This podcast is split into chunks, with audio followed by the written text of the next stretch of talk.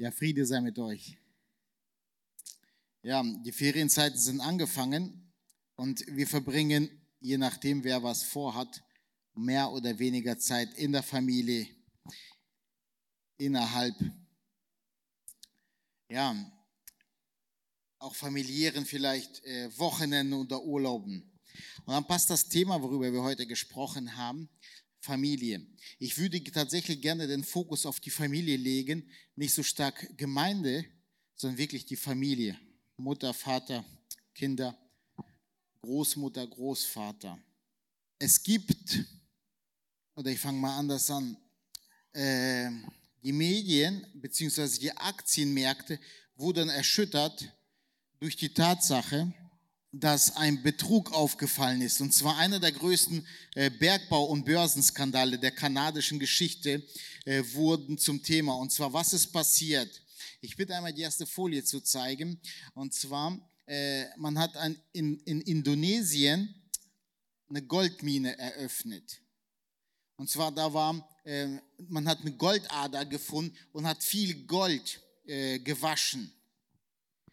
Der Punkt ist nur, dass beim Waschen des Goldes die, äh, die Aktienpreise nur langsam ge, äh, ja, gestiegen sind. Und dann war die Idee der zwei Betreiber, äh, wirklich Investoren einzuladen. Und dann standen sie im Fluss und haben mitgewaschen. Und dann haben sie kleine Gold, Gold, Goldnuggets gefunden und hatten angefangen, dazu eine Verbindung aufzubauen. Und der Börsenpreis ging durch die Decke.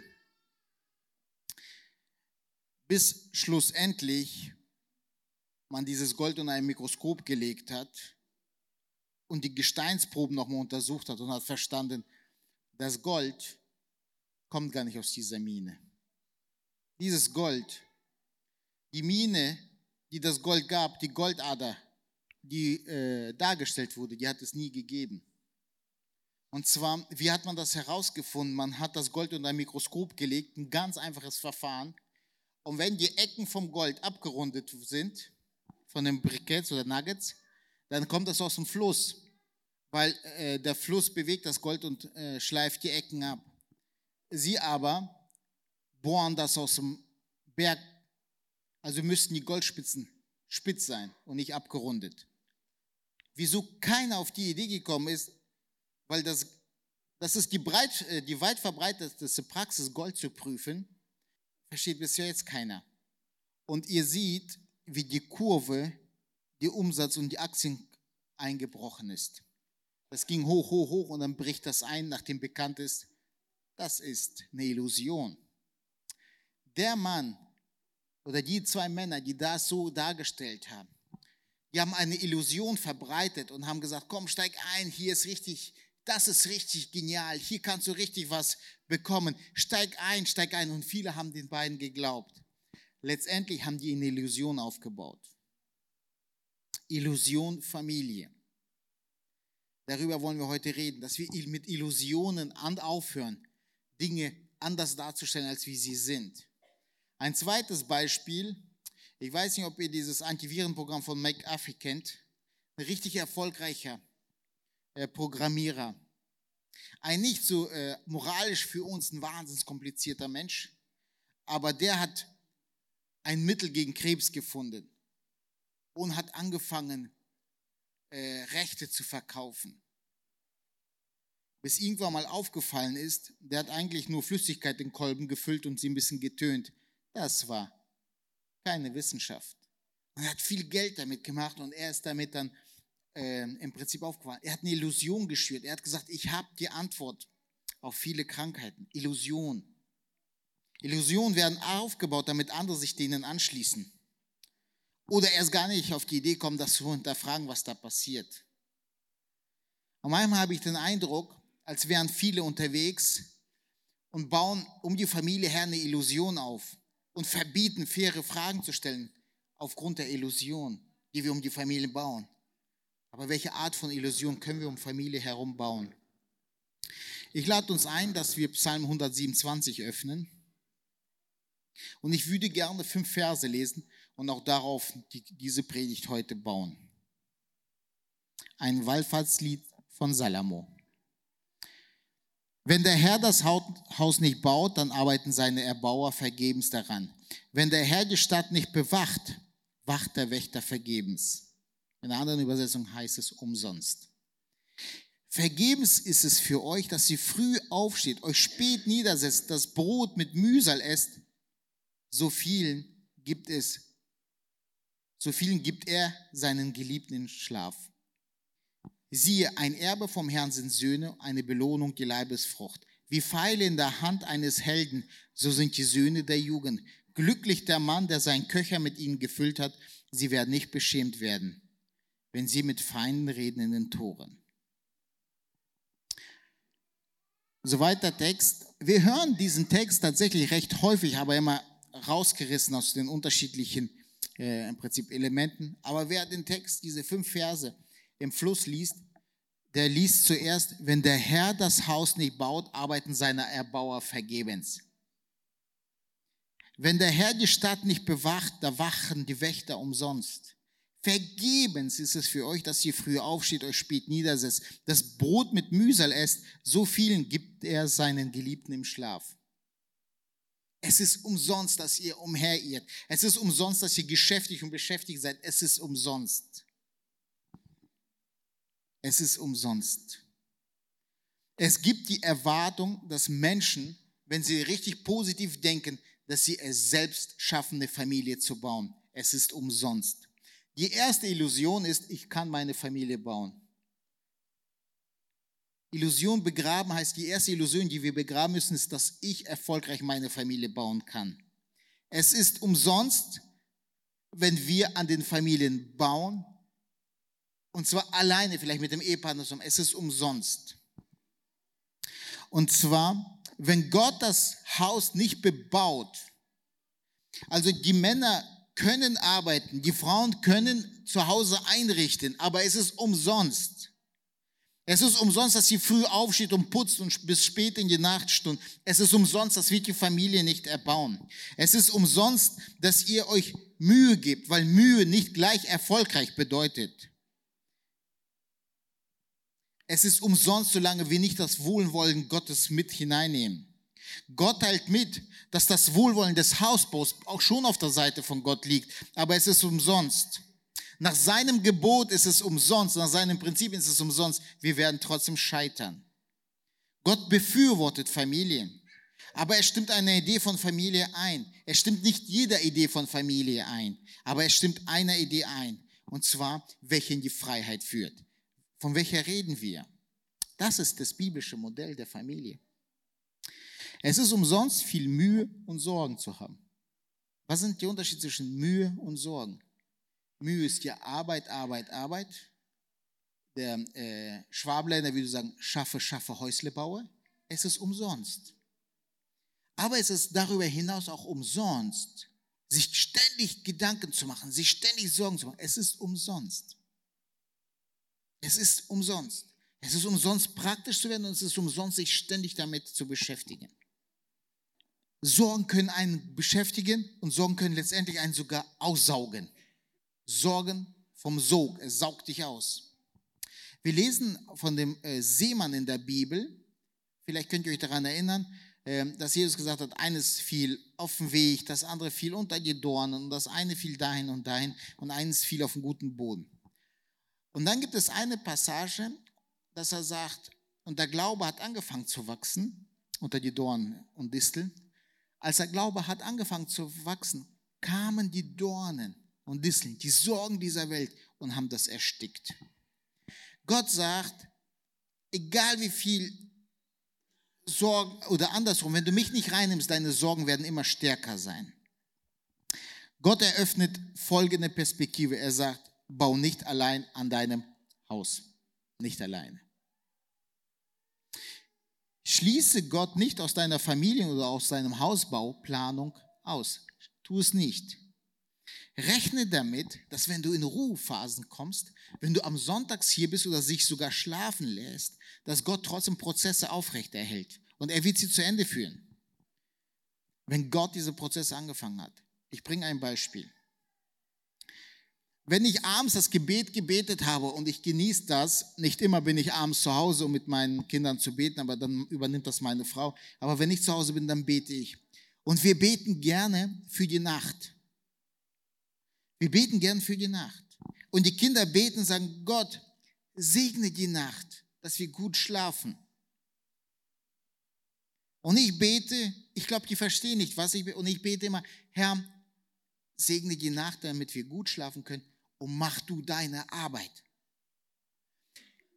Gott ruft uns Menschen im Psalm 127 zu, ich werde nachts nicht schlafen, wenn du dich schlafen lässt. Du kannst loslassen, ich werde versorgen. Ich werde Dinge versorgen. Ich werde Dinge weiterbringen. Ich werde an Prozessen arbeiten. Ich werde an deinen Kindern arbeiten. Ich werde dir nachts äh, Gedanken oder Träume schicken. Wenn du schläfst, dann bin ich aktiv am Arbeiten. Wenn du mich reinnimmst in deine Familienplanung, habe ich kein Feierabend. Du leg dich hin, sagt Gott. Oder wenn der Sabbat, wenn der Sonntag kommt, ähm, genau, gucke, dass dieser Tag mich verherrlicht und ich mache den Rest. Ich bin irgendwann mal äh, im Beruf in eine Situation gekommen, wo ich die Aufgabe von vier Leuten gemacht habe. Ich will nicht sagen, dass ich sie gut gemacht habe. Es war einfach nur die Situation. Ich musste einen Meister ersetzen, ich musste einen Außendienst ersetzen und so weiter. Genau, und äh, mein Chef ist für zweieinhalb Jahre ins Ausland gegangen. Wir haben schon grundsätzlich eine schlechte Situation, ist der Chef noch ins Ausland gegangen. Und so hatte ich die Aufgabe von vier Leuten plus meine Aufgabe, fünf Leute.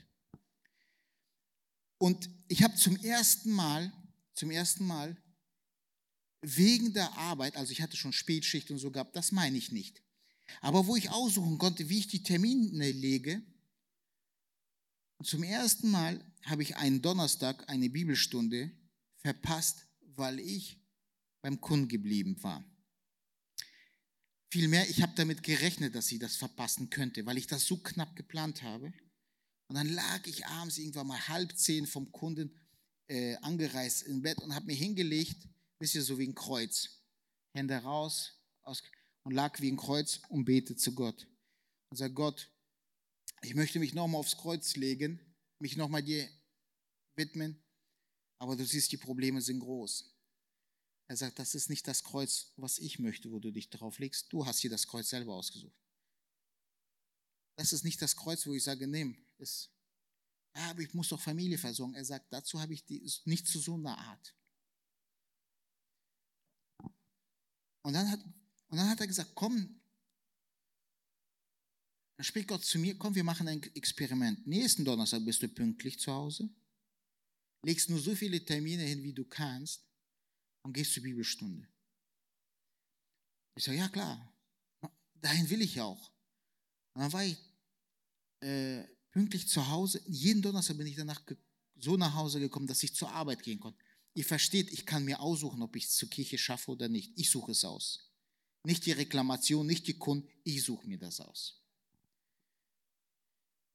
Was nicht bedeutet, dass ich nach der Kirche nicht manchmal zur Arbeit gefahren bin und auch mal bis 4 Uhr nachts gearbeitet habe. Das meine ich nicht. Aber grundsätzlich in der Kirche habe ich mir ausgesucht. Und dann, war ich in der, dann bin ich immer in die Kirche gefahren und innerhalb von vier Monaten haben wir das 17-fache an Umsatz gemacht. Ich habe halb so viel gearbeitet und das 17-fache am Umsatz gemacht. Nicht, nicht weil ich eine glorreiche Idee hatte, sondern weil ich gesagt habe, komm Gott, wenn du dich zu mir stellst und ich das abrufen kann, dass es umsonst ist, sich Sorgen zu machen, dann sei du Versorger. Seine eigene Familie. Und wer äh, die Last hatte, 20 Mitarbeitern jeden Monat Gehalt überweisen zu müssen, und nicht weiß, wie die Aufträge reinkommen, der erahnt, wovon ich rede oder weiß sogar vielleicht stärker. Wenn du heute weißt, du musst morgen 35.000 überweisen und du hast minus 70.000 minus auf dem Konto. Wie machst du das? Wie machst du das? Rechne damit, wenn du dich hinlegst und du zu Gott eine Beziehung hast, Gott wird weiterarbeiten. Er wird weiterarbeiten in deinem Dienst. Er wird weiterarbeiten in deinen Kindern. Er wird weiterarbeiten an deinem Beruf. Gott sagt, es ist umsonst, dass du baust und baust und baust. Und sagst, es ist aber meine Arbeit, ich komme meiner Pflicht nach. Gott sagt, halt, stopp. Nein, genau so nicht. Gebe Raum und Ruhe oder gebe deinem, deiner Ruhe und deinem Schlaf eine geistliche Dimension. Leg dich schlaf nicht, weil du sagst, jetzt bin ich aber, jetzt kann ich nicht mehr, ich lege mich schlafen, sondern ich lege mich bewusst jetzt früher hin und sage, Gott, arbeite du, ich will mich hinlegen. Ich möchte ganz bewusst abgeben und auch zeigen, ich schaffe es nicht, mach du das. Und ich gebe Dinge ganz bewusst ab. Und ich bete manchmal recht praktische Dinge. Ich rede, ich spreche mit Gott namentlich über die Kunden. Ich rede mit Gott namentlich über meine Kinder. Ich rede mit Gott namentlich über die Jugendleiter, über die Pastoren, für die ich bete. Ich bringe sie alle namentlich vor Gott, damit ich sicher bin, ich habe sie wirklich bei Gott gelassen. Es hilft mir. Und dann schaffe ich Räume. Dann schaffe ich Räume, wo Gott groß gemacht wird. Ich komme ganz kurz zu der Frage, machst du mit deiner Familie ganz bewusst Andacht? Ganz bewusst Andacht. Ich glaube, wenn es in deiner Familie nicht einmal in der Woche eine Andachtszeit mit der ganzen Familie gibt, ich rede noch nicht mal von jedem Tag, dann lebst du unter deinen Möglichkeiten. Lebst unter deinen Möglichkeiten. Und ich rufe mir das auch immer zu, wenn ich innerhalb von sieben Tagen nicht für eine Stunde oder eine halbe Stunde, machen wir mal eine Viertelstunde meine Familie zusammen, wo wir beten können, ein Lied, noch ein Lied, spielt keine Rolle welches. Du gibst Gedankenimpulse, liest ein anderes Buch. Noch nie gab es mehr Andersbücher wie heute. Und noch nie waren sie so günstig wie heute. Wenn du das nicht machen kannst, dann bitte sage nicht, dass du Geistlichkeit in dein Leben suchst. Dann sind wir auf hohem Maß am Selbstbetrug unterwegs. Und ich frage viele, Gott hat gesagt, heilige den Sonntag. Das ist ein Ruhetag. Wie genau sieht Heiligung eines Tages aus? Wie genau? Hammer spannende Frage. Schaffe Räume, wo Gott unmissverständlich Platz hat. Sage, jetzt geben wir das Gott nochmal alles ab. Dass die Kinder das wissen, dass deine Frau das weiß, dass ich das weiß. Jetzt gebe ich es Gott ab. Vielleicht du als Frau nochmal sagst, komm, lass uns das, äh, dass du deinem Mann sagst, komm, ich gebe das nochmal mit dir gemeinsam zu Gott. Und ich glaube, später, wie Juri gesagt hat, worüber können wir Gott danken, dann entstehen so viele schöne Phasen, wo wir Gott danken können. Und wie Alexander Röhrig gesagt hat, nicht jede Gebetserhörung wird Gott einfach erhören, aber er erhört doch Gebetserhörung. Feiere Erfolg, rede mit den Kindern, rede mit den anderen. Ja, ich habe ein, hab ein Auto, hast du gesehen, so und so ein Motor. Hast du gesehen, äh, ich habe das, hast du gesehen, ich habe Handy. Hast du gesehen, hast du gesehen, ich habe eine Garage gebaut, sogar mit einer Reparaturmulde drin, weißt du? Hast du gesehen, ich habe eine Hebebühne, hast du gesehen, hast du gesehen? Hast du gesehen, ich habe eine neue Kappsäge, hast du gesehen? Glaubt ihr, dass wir als Christ nicht manchmal von Gott dazu eingeladen werden, zu sagen, hast du gesehen, Gott hat Wunder getan, hast du gesehen, wie sieht es bei dir aus? Als Freundeskreis mussten wir uns dazu neu entscheiden, weil wenn wir zusammenkommen als Freundeskreis, sind wir vielleicht 20 Erwachsene, vielleicht manchmal 12 Erwachsene, aber wir haben 40, 50, manchmal 70 Kinder, wenn sie noch Besuch haben. Da sie alle zum Gebet zusammen zu versammeln, ist eher eine Qual als ein Genuss. Aber wir haben gesagt, ja, warum wollen wir damit anfangen? Wann fangen wir damit an? Was werden unsere Kinder sagen? Haben wir ins Freundeskreis uns gefragt. Was werden unsere Kinder ihren Freunden erzählen oder welchen Vorbild werden sie nehmen? Was haben wir denen als Freundeskreis gelebt? Und wir wollen bewusst auch dort Erfolge feiern. Menschen können alleine erfolgreich Familie bauen, ist eine Illusion. Illusion. Das klappt nicht. Richtig ist, Gott schafft Rahmenbedingungen, in denen wir erfolgreich Familie bauen können. Wir leben in einer richtig antigöttlichen und einer antibiblischen Zeit. Absolut. Gerade hier in Deutschland, Europa sowieso, jeder Beschluss, der jetzt in, meistens zu der Familie kommt, ist eigentlich ein fragwürdiger Beschluss. Ich würde sagen, 20 schlechte, ein guter Beschluss. Aber ich sage nicht, alles ist schlecht, aber wir haben eine hammerhohe Tendenz, dass es schlecht ist. Es gibt Trends, die für mich nicht gesund sind. Es gibt heute mehr Interesse an einer artgerechten Tierhaltung als einer guten Erziehung von Kindern. Wir diskutieren mehr, kann man männliche Küken schreddern oder nicht, als wie kriegen wir Pädophile aus den Kindergärten raus. Wer checkt sie überhaupt? Wir haben, und das ist ironisch, als Gott eine Familie gerettet hat, über Wasser vom Wasser hat er sie gerettet und hat einen Regenbogen in den Himmel gesetzt und sagt, dieser Regenbogen ist ein, eine Verheißung, dass ich nie wieder die Erde vernichten werde. Und heute gehen Leute, junge Generation, und sagen, die Erde geht kaputt. Die Erde, wir werden Überschwemmungen haben. Steht in der Bibel, aber das hat nichts damit zu tun. Das hat einen ganz anderen Hintergrund. Und die machen uns Angst. Gott hat gesagt, ich werde die Erde nicht mehr überfüllen. Und die Wissenschaftler, wer auch immer, sagt, doch, doch, die Erde wird überfüllt, äh, überflutet werden. Wem glauben wir mehr? Gott sagt, hab keine Angst. Diese Woche stand wieder, der größte Klimakiller ist das Kind. Lass uns die Kinder abschaffen. Gott sagt, seid fruchtbar. Ein Segen ist ein Kind. Jetzt haben wir Paradoxien, die sich gegenüber aufstehen. Gott hat verheißen, dass er Familie gut heißt. Er heißt, und er hat der Kirche den Auftrag gegeben, wie viele Kirchen hängen sich bunte Flaggen aus dem Kirchturm oder malen ihre Kreuze im Sakrital bunt an, um zu zeigen, sie glauben an andere biblische Entwürfe oder was auch immer sie da glauben.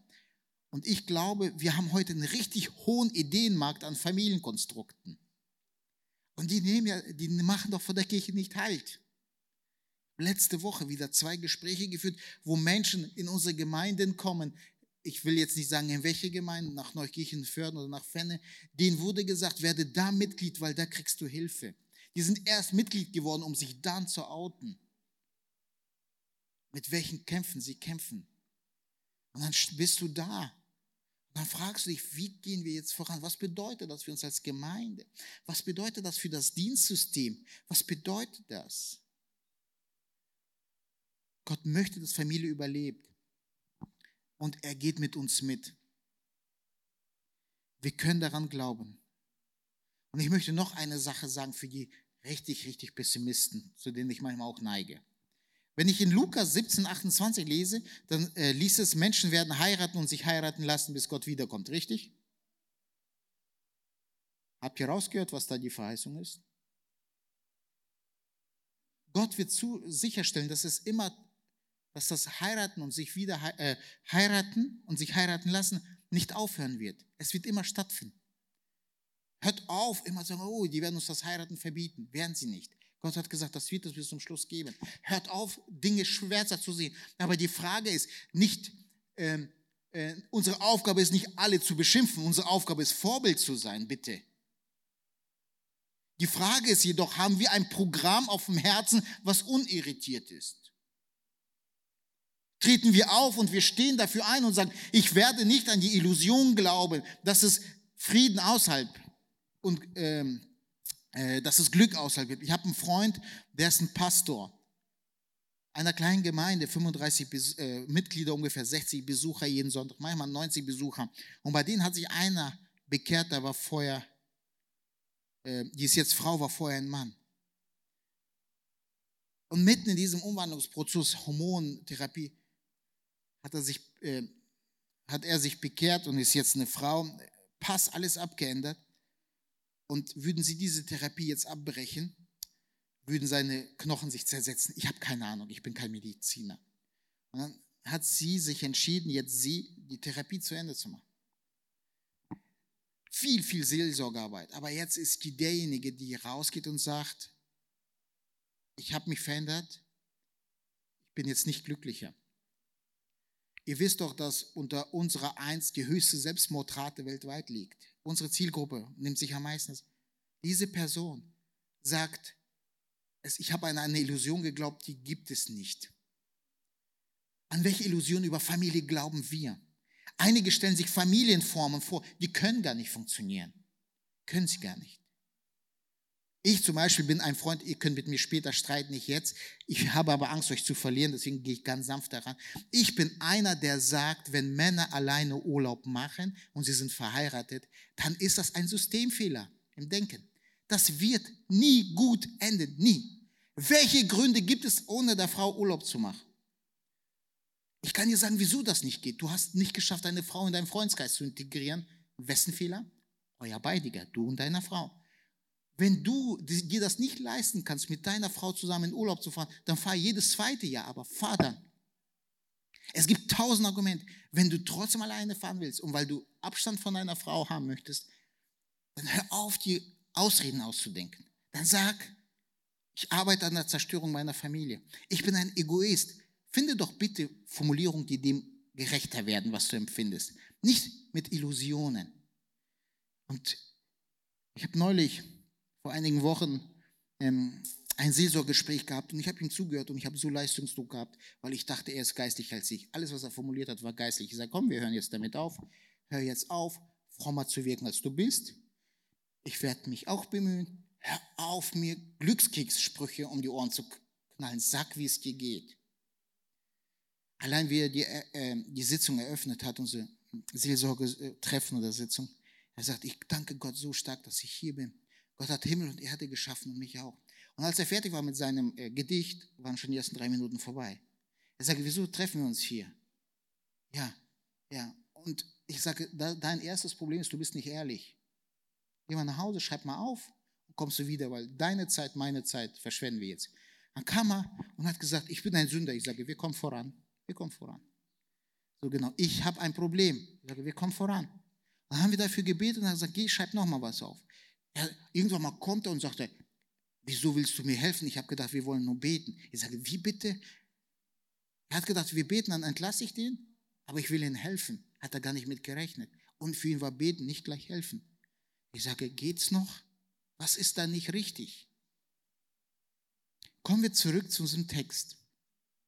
Die erste Illusion ist, ich kann alleine Familie bauen. Geht nicht. Die zweite Illusion ist, die Eltern können die Kinder nicht fördern. Das ist eine Illusion. Ich habe Eltern getroffen, die sagen, meine Kinder haben eine Berufung. Gott legt sie diese Berufung, unabhängig was ich mache.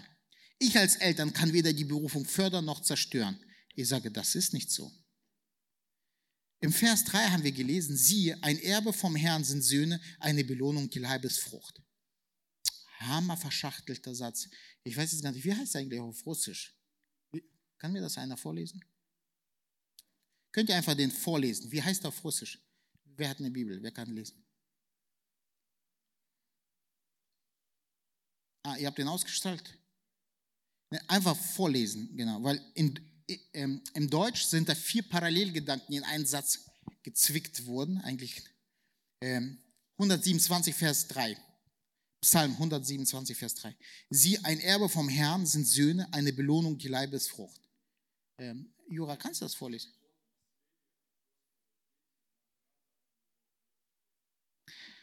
Okay. Also ich höre, der, der Satz ist auch nicht viel besser in Russisch. Ne? Da sind die Gedanken aneinandergereiht. Penk, Ferdiski. Siehe, Kinder sind ein Erbteil vom Herrn, Leibesfrucht ist eine, ein Lohn. Was ist das für eine Übersetzung? Schlachter 51? Mhm. Es gibt einen zweifelhaften Segen ein zweifelhafter Segen. Ein Segen, wo man sagt, eigentlich ist das eher kein Segen. Es gibt die Meinung, dass Kinder ein zweifelhafter Segen sind. Kinder sind ein Problem. Würde ich heute Morgen meine Frau fragen, die bis halb fünf mit den Kindern unterwegs war und ab sechs sind die ersten aufgewacht, würde sie nicht sagen, äh, Kinder ist eine Ausschlafgarantie. Nein, sind sie nicht. Sind Kinder ein Problem? Kinder sind ein Problem, höre ich immer wieder. Kinder sind ein Anlass zum Sorgen und Zukunftsangst zu haben. Weil ich jetzt Kinder habe, habe ich Angst, wie wird die Zukunft?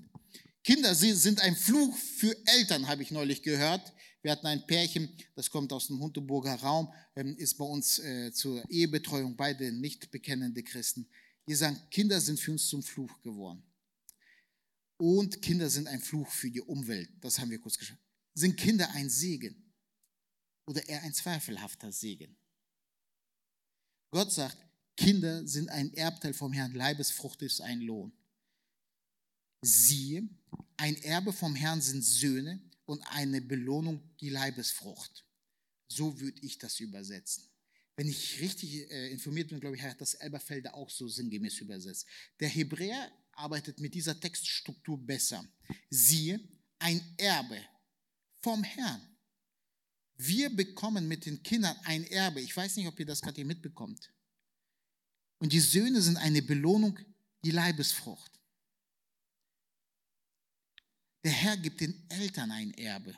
Nicht die Kinder bekommen ein Erbe durch uns, sondern wir Eltern erben Kinder. Eigentlich, versteht ihr, dass es eine Paradoxie ist in das Gedanken? Leibesfrucht ist ein Geschenk. Was ist das? Leibesfrucht ist ein Geschenk, ein Lohn. Richtig würde man reinschreiben, Leibesfrucht ist eine freie Belohnung. Eine freie Belohnung bedeutet, wenn Sklaven abgedient haben, dann konnte der Herr ihnen gar nichts geben zur Entlassung nach dem Erlass, ja, oder er konnte sie belohnen. Und jedes Mal, wenn der Sklave belohnt wurde, dann war das eine freie Belohnung. Das war, ähm, oder er hat Erbgut mitbekommen. Was hätte die nächste Generation vererbt bekommen, kriegt dieser Sklave mit.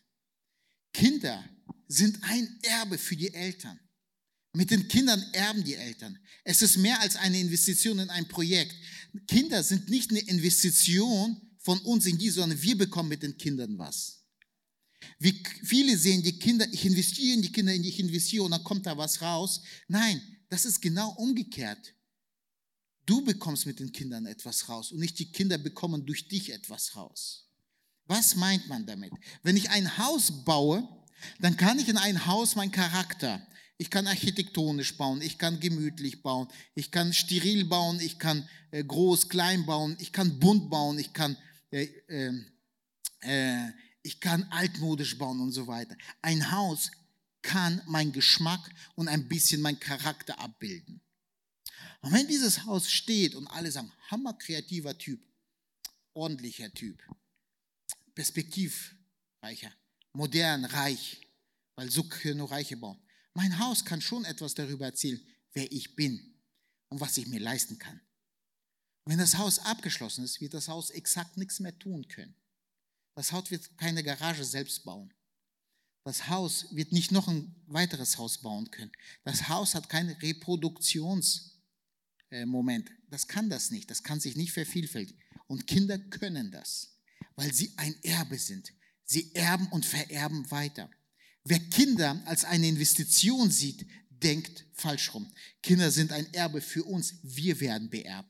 Wir kriegen einen Lohn. Mit den Kindern erben wir etwas von Gott. Mit den Kindern verstehen wir, dass die Kinder nicht durch uns äh, Erbe bekommen, sondern wir in den Kindererbe haben. Macht das Sinn oder ist das immer noch Quatsch?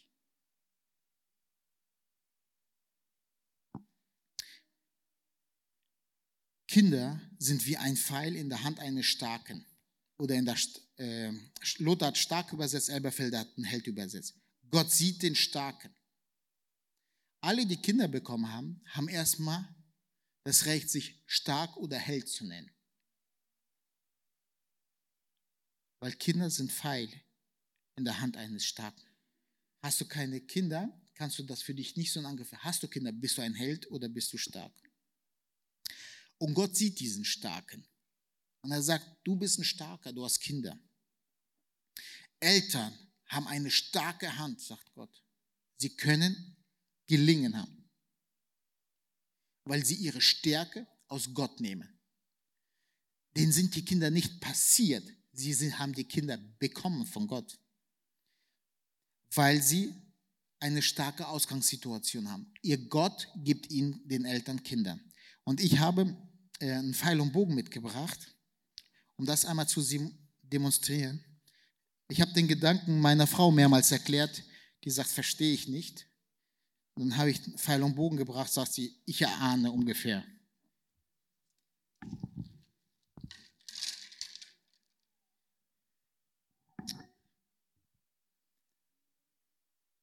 Eine starke Hand, eine schwache Hand wird nicht einen Bogen halten können.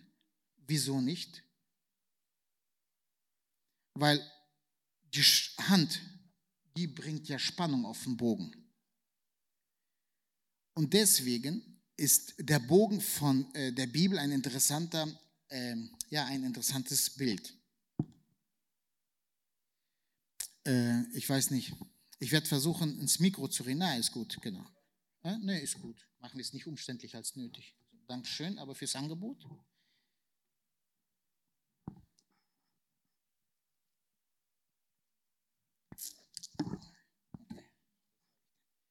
Okay. Was sind Kinder? Was sind Kinder? Wir haben gelesen, dass Kinder Pfeile sind. Im Köcher. Köcher ist die Tasche, viele Pfeile. Je mehr Kinder, desto mehr Pfeile. Je weniger Kinder, desto weniger Pfeile. Null Kinder, null Pfeile. Ich erkläre damit jetzt nicht Gott, ich erkläre damit jetzt uns. Was genau, wie genau funktioniert Pfeil und Bogen? Ich bringe dir auf die Spannung und die Spannung, unter die ich bringe, hängt davon ab, was genau will ich mit dem Pfeil erreichen. Und hier seine Kinder in Position zu bringen, machen die Eltern. Die Kinder sind die Pfeile, nicht der Bogen, nicht die starke Hand. Die Kinder sind die Pfeile. Die Pfeile von sich aus fliegen nicht. Wer schießt die Pfeile ab? Die Eltern. Und somit bringen wir die Kinder in Position und wir entscheiden, in welche Richtung. Wir geben die Richtung vor. Einige denken, ich werde nicht schießen, keine Angst haben. Ich werde es aber euch gleich los. Ich werde nicht schießen, habe ich doch gesagt. Genau. Ähm, und einige, einige denken, wir können, wir können Kinder abschießen, ohne sie vorher in Spannung zu bringen. Quatsch, kannst du nicht. Auch wenn sie krächzt und sagt, oh, das will ich nicht. Wir bringen die Kinder in Spannung je nachdem, wie wir glauben. Und wir haben die Kinder ja bekommen von Gott als Erbe. Und äh, zwischen dem, was die Eltern wollen und die Kinder wollen, gibt es manchmal einen Unterschied. Die Eltern wollen, dass die Kinder fliegen, mein lieber Herr Gesangsverein, wohin auch immer, und die Kinder wollen das nicht. Und da beginnt auch schon das vielleicht erste Problem sind wir sicher, wo Gott unsere Kinder sieht? Ich wiederhole die Frage, sind wir sicher, wo Gott unsere Kinder sieht? Nicht, wo wir sie wollen. Ich will gern, dass er Arzt wird, Professor, Ingenieur, Tiefbau, Maurer, Tischler. Sind wir sicher, dass das, wo wir sie hin befördern, Gott sie da auch sehen möchte? Es ist eine Illusion zu glauben, wir können nichts den Kindern mitgeben. Wir sind nicht maßgeblich beteiligt, wie ihre Berufung wird.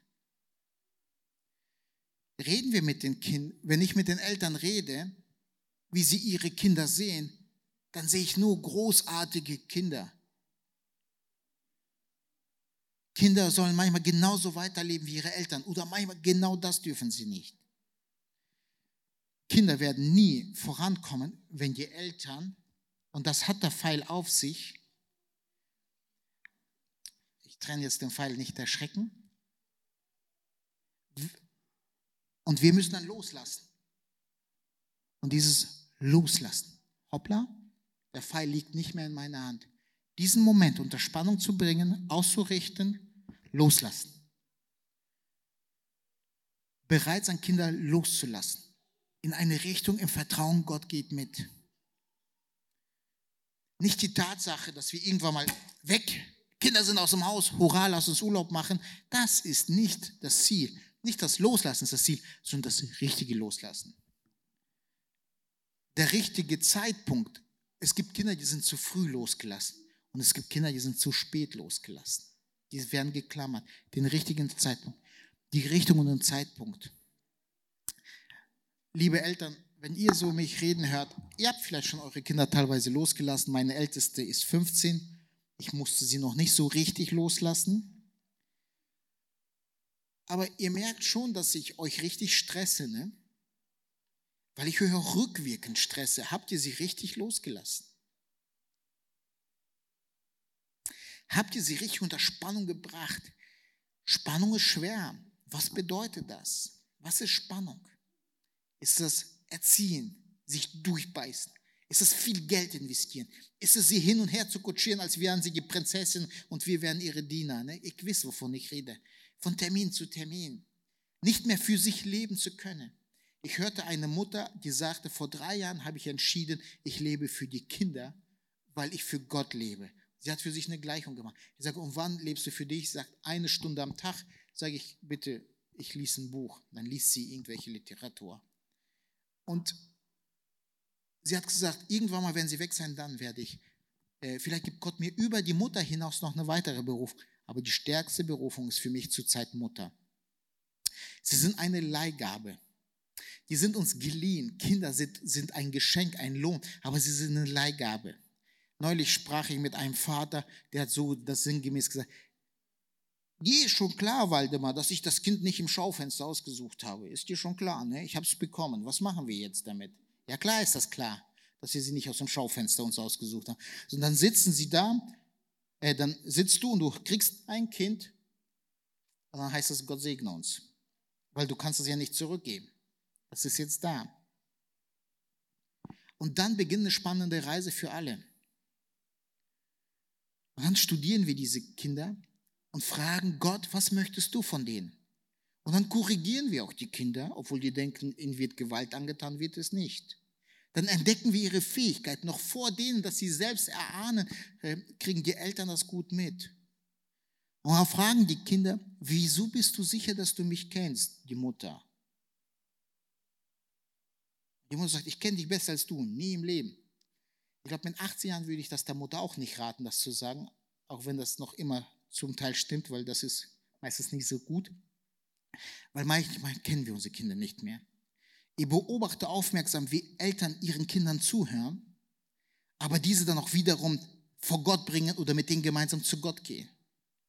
Ein Vater erzählte mir die Tage, er sagt, weißt du, wir haben mit meinem Sohn, er ist äh, sieben Jahre, er ist ein temperamentvolles Kind, haben wir richtig schwere Gespräche. Und dann knien wir uns hin und sagen, jetzt reden wir mit Gott.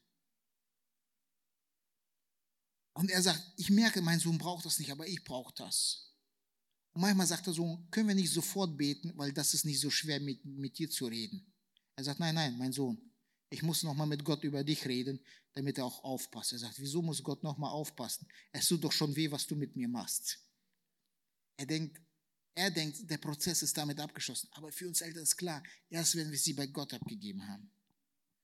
Und wir beobachten, studieren unsere Kinder und wir wollen sie ja nicht brechen. Wir wollen sie ja nicht brechen, aber wir wollen sie lenken. Wohin sollen sie gehen? Und ich empfehle auch nochmal ganz bewusst in Frage des Kinderwunsches auf Gott ganz ehrlich zu hören. Dann Gott, wie viele Kinder soll ich haben? Es gibt Kulturen, die haben tendenziell mehr. Es gibt Kirchenkulturen, die haben tendenziell weniger. Und erlaubt mir einen kleinen Exkurs zu sagen. Ich bin im Rahmen der Kirchenberatung in Hamburger in einer Gemeinde unterwegs gewesen. Und jeder sagt, ja, ja, eure Gemeinde wächst. Ja, ihr habt euch für den leichten Weg entschieden. Ich sage, wie, wie geht das, dass ihr uns für den leichten Weg entschieden habt? Ja, ihr macht euch einfach ihre, äh, ihr macht euch eure eigene Kinder und dadurch wächst die Gemeinde. Ich sage, nimm doch den leichten Weg. Macht ihr doch selber Kinder und dann wächst die Gemeinde automatisch. Ich sage, das ist richtig leicht.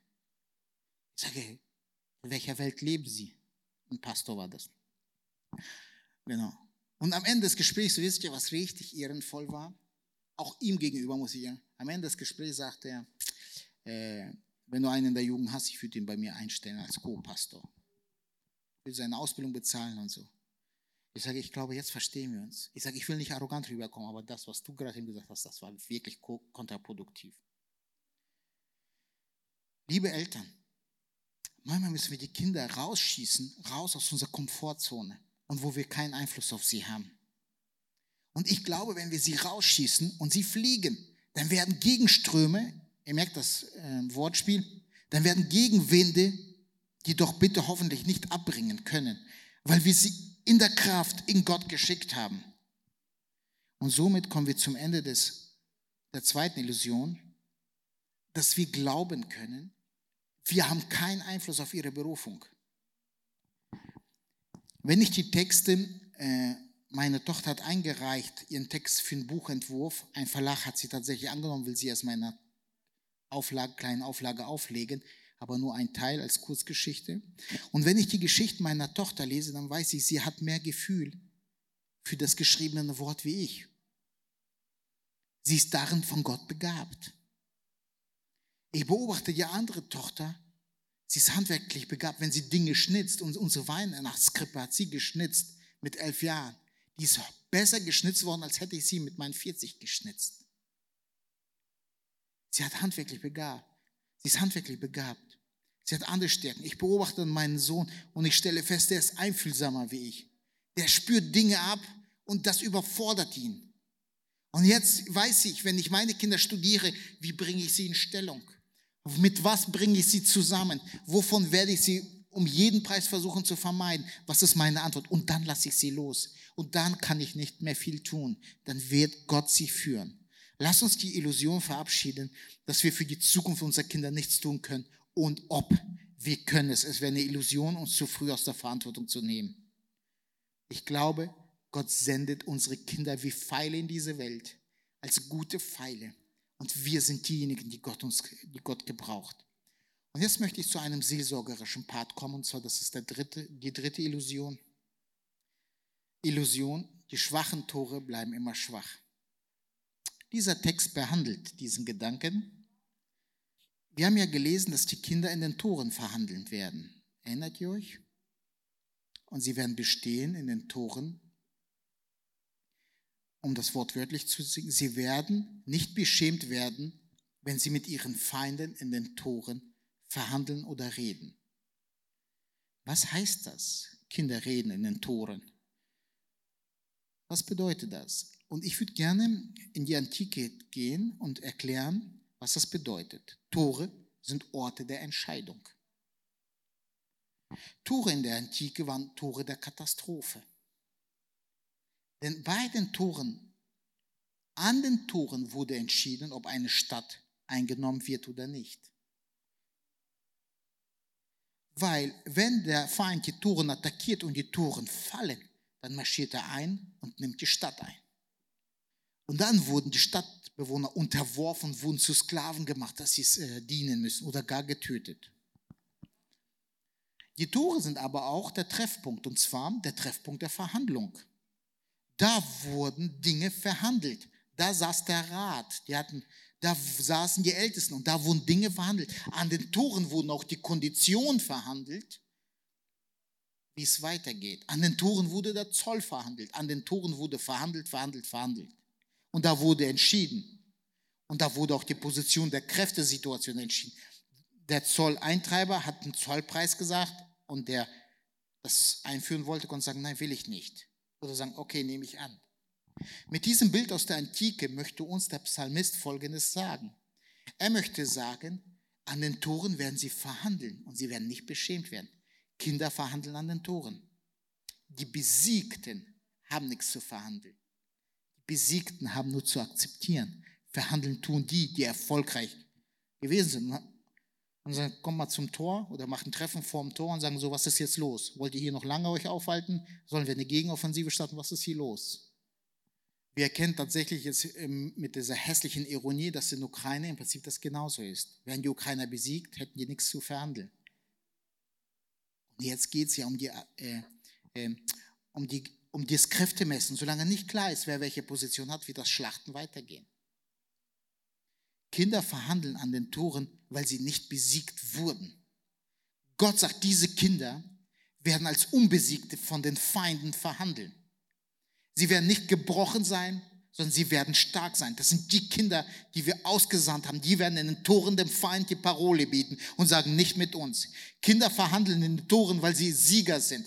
Kinder werden sagen, genau so läuft das oder so läuft es nicht. Unsere Kinder können über den äh, Erfolg reden, weil sie Erfolge haben. Unsere Kinder werden nicht vom Feind nahtlos und immer wieder, immer wieder besiegt werden können, weil wir sie richtig ausgesandt haben mit Gottes Kraft. Unsere Kinder werden nicht in, unter der Sünde zusammenbrechen, sondern sie werden ähm, in diese Welt ein, ähm, ja, im Prinzip ein Signal schicken, dass sie Gesiegte, äh, dass sie Sieger sind aus Gottes Kraft. Bevor das wieder zu einer neuen Illusion wird, gucken wir mal in unser eigene Herz und wir müssen doch alle feststellen, jeder von uns hat ein schwaches Tor. Das ist so ein Bild. Wo hat der Feind am ehesten Zugang? Bei den einen über Emotionen, bei den anderen über Neid, wiederum bei den anderen ähm, über alte Verletzungen, bei den anderen über irgendwelche unmoralische Dinge. Unsere Kinder haben auch schwache Tore und wir erahnen das manchmal.